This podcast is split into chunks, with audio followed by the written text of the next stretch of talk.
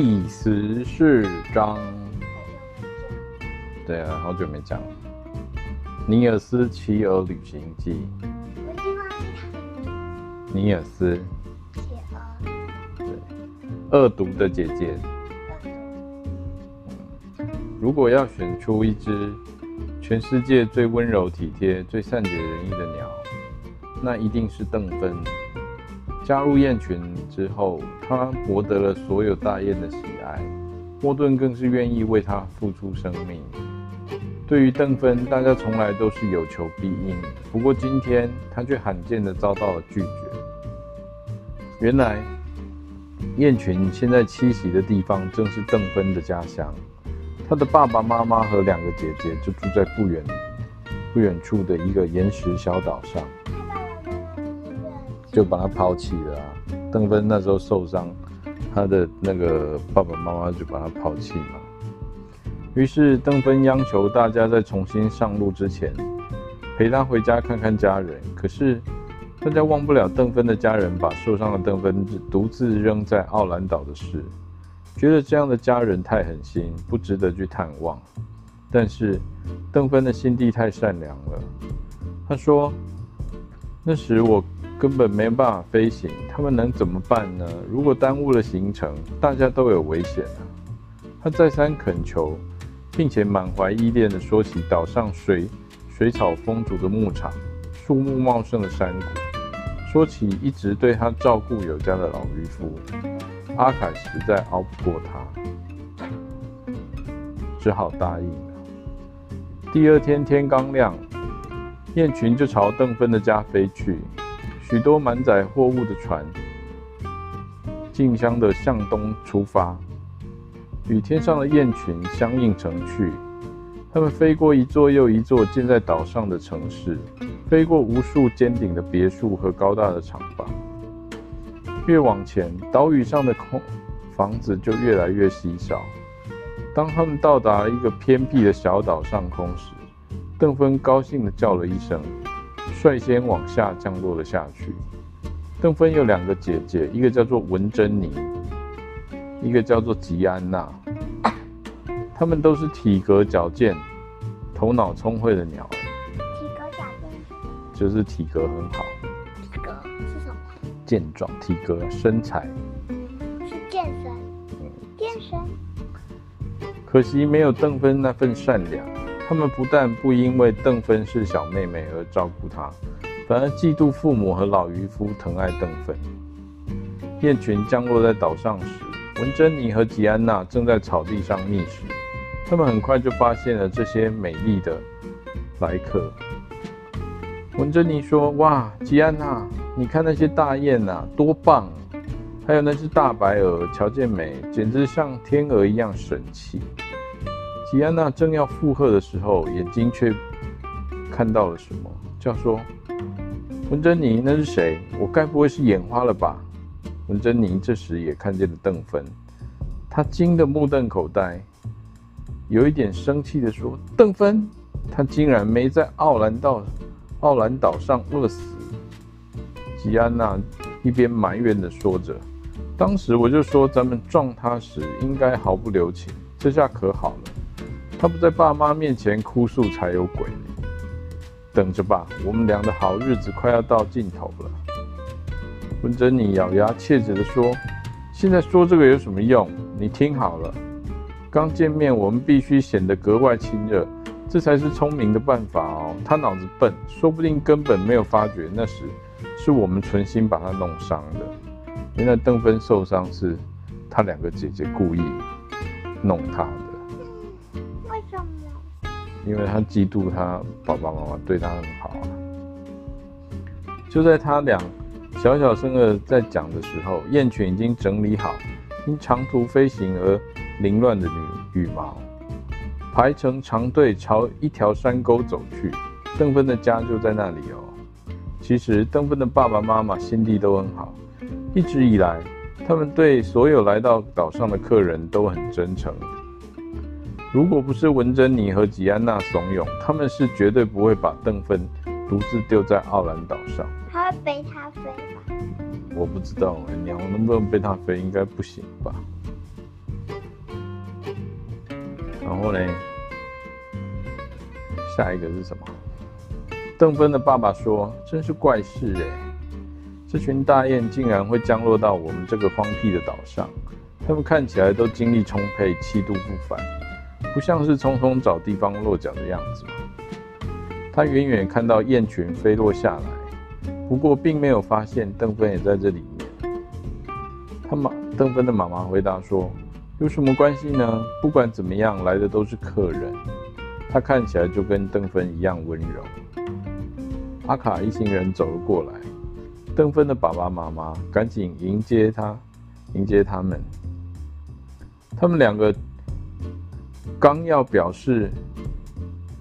雁群的到来表示很欢迎。忽然看到一只小灰雁，匆匆忙忙的从雁群之中跑了出来。邓芬喜悦地说：“爸爸妈妈，我回来啦！”起初，这两只老灰雁还有点茫然，根本搞不清楚发生什么事。可他们仔细一看，发现是他们的女儿时，好开心哦，泪水一下就涌了出来。邓芬的爸爸妈妈将雁群请回家。邓芬、莫顿、尼尔斯还有几只活跃的大雁，争着对邓芬的爸爸妈妈讲述邓芬获救的经过。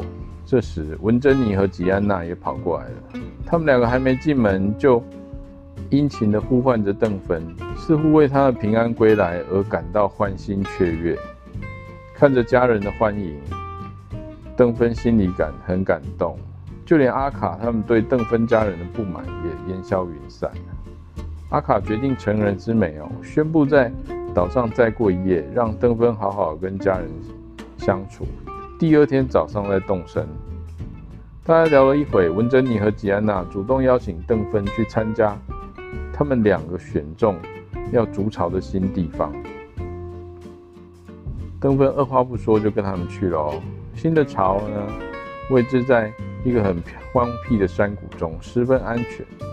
邓芬一边看还一边称赞。文珍妮和吉安娜问说：“邓芬，你打算住在哪呢？”邓芬有一点诧异，说：“我吗？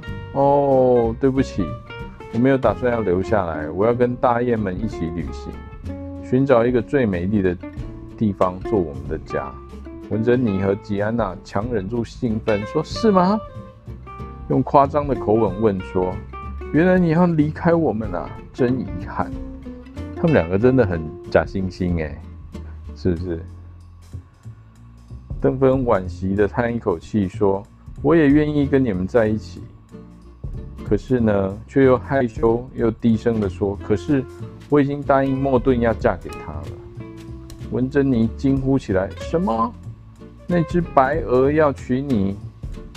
吉安娜连忙暗示，她才住了口，才把，才停下了说话，装出一副笑脸，继续说：“那真是太好了。”听说邓芬要嫁给莫顿，文珍妮和吉安娜大为嫉妒和恼火。他们两个觉得，凭莫顿的相貌和能力，只有自己才能配得上他。就算莫顿看不上他们，那他也不应该娶邓芬啊。文珍妮心里都在想说：“天哪，我真的希望他死掉，省得啊，我整天都在想说邓芬有多么开心。”整个上午，文珍妮就把这个话一直在那边唠叨讲了二十遍。那吉安娜说她有办法让文珍妮沉住气，继续对邓芬装着好像很亲热的样子。下午，吉安娜果然心动了。他带着邓芬去拜访了自己的未婚夫，一只公灰雁。回来的路上，他对邓芬说：“你一定觉得他没有白鹅英俊，可是他人很好，内心跟外表一样，都叫人放心。”邓芬就问说：“你这是什么意思啊，吉安娜姐姐？”吉安娜故意吞吞吐吐地说：“你见过别的白白鹅跟大雁混在一起吗？”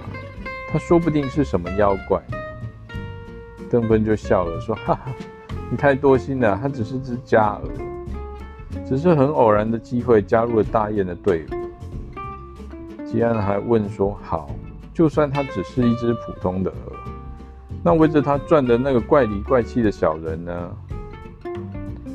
邓芬就回答他说：“他叫尼尔斯，是个被施了魔法的小孩，他人很好，你们别担心。”吉安娜又说：“傻瓜，他说你就信。男孩说不定他们两个都是妖怪，到时候后悔就太晚了。”吉安娜说的振振有词。邓芬就并不想要跟他争辩，就问说：“那你说怎么办呢？”吉安娜拿出一些草根，说：“这才是你该问的。”说：“那你想办法让他吃下这个。如果他不是妖怪变的，吃下草根之后一定会现现出原形。如果不是，那就没事了。”邓芬接过草根，觉得有点好笑，问说：“这样就可以啦？”吉安娜点点头。再三吩咐说：“一定要让他吃下去啊！”邓芬其实不相信吉安娜的话，可是让想要让姐姐放心，就把草根给莫顿，让他吃下。莫顿没有多想，三两下就把草根全吃了。当然，莫顿并没有变成妖怪。邓芬越来越觉得吉安娜的担心是多余的，正想让他来看看，不料莫顿突然捂住喉咙，在地上打滚起来。邓芬跑到他身边说：“莫顿，你怎么了？”莫顿皱着眉头，呼吸也变困难。好一会，才从嗓子里挤出几个字，说：“找阿卡。”邓芬吓坏了，起身去找阿卡。阿卡正在跟邓芬的爸爸妈妈聊天，尼尔斯坐在一旁津津有味地听着。邓芬一头冲进来，语无伦次语无伦次地说：“我不好了，莫顿。”要被我害死了！大家都吓死了。尼尔斯赶快爬到邓芬的背上，说：“快快快，带我去看！”别的大雁也急急忙忙跟着邓芬后面起飞。等到大家赶到的时候，莫顿已经气气息奄奄，不再打滚。阿卡摸摸喉咙，按按他的肚子，吩咐尼尔斯说：“你挠一挠他的喉咙下面，再捶一捶他的背脊。”尼尔斯照做。莫顿一阵猛咳，咳出了几条草根。阿卡说：“天哪，你怎么吞了这个？还好草根在你喉咙卡住了。这种草根有毒，要是咽下去你就送命了。你怎么会想吃这个呢？”莫顿看看邓芬，邓芬泪眼泪直掉，小小声地说：“是吉安娜姐姐给我的。”于是邓芬把吉安娜的话告诉了阿卡。阿卡一针见血地提醒邓芬说：“你这个姐姐，我看是不怀好意，需要多加提防。”看到莫顿没事，大家就散去了。莫顿反过来安慰了邓芬好一阵子，让他不要在意，以后对吉安娜多加提防就是了。邓芬含泪点了点头。这时文珍妮走了过来，她似乎对刚刚发生的事一无所知。兴高采烈要带邓芬去看自己的意中人，邓芬不好拒绝，只能跟上去了。那为什么那些大衣不跟着去？那是他的家人啊。回来的路上，文珍妮说：“你一定觉得他不如白鹅潇洒吧？不过，他可是全世界最勇敢的鸟。”邓芬有点心不在焉，说：“嗯，是吗？”文珍妮摆出一副自豪的样子，嗯，说：“这阵子每天清晨都有一只凶残的大鸟飞到这里来捕食海燕，大家都很担心。虽然这只大鸟从不袭击灰雁，但我的意中人仍然下决心要在明天跟他一决胜负，为大家除害。”邓芬由衷地说：“他是一个英雄，希望他明天能胜利。”可是文珍妮愁眉苦脸地说：“唉。”真的很难呐、要是他像白鹅那样高大强壮，还差不多。现在看起来他的胜算很小。邓芬就问他说：“你的意思是让莫顿去赶跑那只大鸟吗？”文珍妮还在那边故意讲说：“对啊，要是莫顿愿意就好。那些海鸟多可怜，救救他们吧。”邓芬还有一点担心说：“你确定莫顿能打败那只大鸟吗？”文珍妮非常肯定的回答说：“当然。”那不过是一只连我的意中人都敢与他搏斗的普通大鸟，莫顿该不会是胆小鬼吧？邓芬笑着说：“当然不是，莫顿一向最愿意帮助别人，他一定会答应的。”对于邓芬的请求，莫顿哪有次拒绝过？何况又是帮助人的好事。第二天清早，太阳还没出来，莫顿就飞到了岛屿最高处。他在抢莫顿，他就是嫉妒他妹妹要跟莫顿结婚。又怎样？可以跟他当朋友。对呀、啊，莫顿就飞到了岛远的最高处，看了地势，准备战斗。太阳跳出了地面海面，他看到一只黑色大鸟从西方飞了过来。大鸟翅膀宽阔无比，爪子粗壮锋利，分明就是一只健硕的老鹰。莫顿一下愣住了，他原以为对手再危危险，也只不过是一只猻猻，不然邓芬不会让自己来应战，却万万没想到面对的是老鹰。他再怎么勇猛，也打不可，也不可能打赢老鹰。搞不好还会送了命。老鹰俯冲而下，用利爪抓住了一只海鸟。莫顿犹豫了一下，还是飞上前喝道：“喂，放开它！这里不是你为非作歹的地方。”老鹰有一点惊讶：“哪里冒出来的疯子啊？算你走运！我从来不伤害大雁和家禽。你赶快滚开！”莫顿以为老鹰是在取笑自己，倒被激起了斗志。他一头冲向老鹰，咬他的喉咙，撞他的翅膀。老鹰只好招架着。看来他的确不愿意伤害莫顿。莫顿走了之后，邓芬越想越担心，忍不住飞来观战。这一看可把他吓坏。他没想到文珍妮口中的普通大鸟，竟会是一只老鹰。他来不及多想，立刻飞回家搬救兵。大雁们都还在呼呼大睡。尼尔斯倒是刚起床，邓芬冲到他面前，尖声呼喊道：“尼尔斯，不好了，莫顿快被老鹰撕碎了！”尼尔斯一听，有吗？那个老鹰如果要撕碎莫顿，应该很简单，把它抓起来撕，撕开。你说，连尼尔斯一听啊，赶忙让邓芬带他去看。当他赶到的时候，莫顿已经被抓得羽毛凌乱，狼狈不堪。尼尔斯想说自己也没办法对付老鹰，只好对邓芬说：“邓芬，快回去把阿卡和其他大鹰都叫来。”不料尼尔斯这样一喊，老鹰住手了，问说：“是谁？谁在说阿卡？”尼尔斯大声回答说：“是我，尼尔斯。”老鹰眯着眼看清楚了邓芬背上的小人，这时。远处传来大雁们呼唤尼尔斯和莫顿的声音。老鹰张开翅膀，凌空飞翔，对尼尔斯说：“请告诉阿卡，这是一场误会。我并不知道你们是他的同伴，对不起。”说完，他就拍打双翅，矫捷地飞走了。尼尔斯把老鹰的话转告给大雁们，几只老雁听了都感慨万分，说：“那只老鹰一定是高尔果。高尔果是谁呀？”他和大雁们有什么关系？尼尔斯觉得很好奇，但阿卡吩咐了大家检查莫顿的伤势，不要再讨论了。尼尔斯也不好再问下去。好在老鹰手下留情，莫顿只受了几处皮外伤，没什么大碍。阿卡就吩咐了其他大雁给他找一些吃的喝的，等休息好了，我们就马上上路。这个地方不宜久留啊。阿卡淡淡的说着。